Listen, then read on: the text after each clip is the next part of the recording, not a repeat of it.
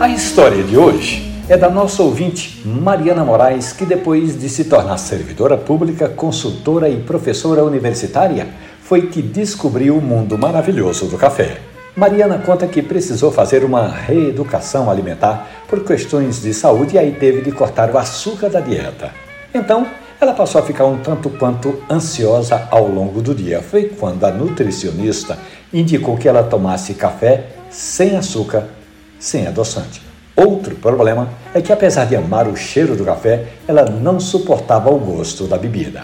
A recomendação da nutricionista foi para que ela começasse a misturar café com leite. E aí vem mais um problema. A Mariana estava proibida de leite na dieta, mas veio também a solução. Ela passou a tomar café com creme de leite zero carboidrato e ela achou até bom.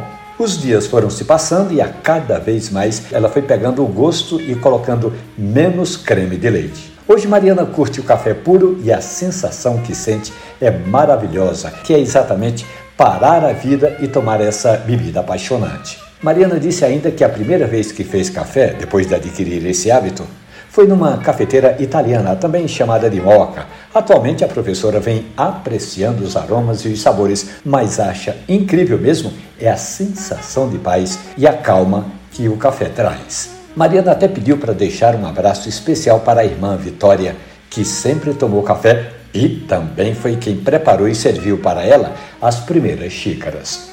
Acompanhando sempre as nossas conversas aqui na Rádio Jornal, as irmãs Mariana e Vitória estão tomando café de qualidade. Essa e outras tantas histórias do mundo do café você encontra ali na página da radiojornal.com.br ou no seu agregador de preferência de podcast. Café e conversa. Um abraço, bom café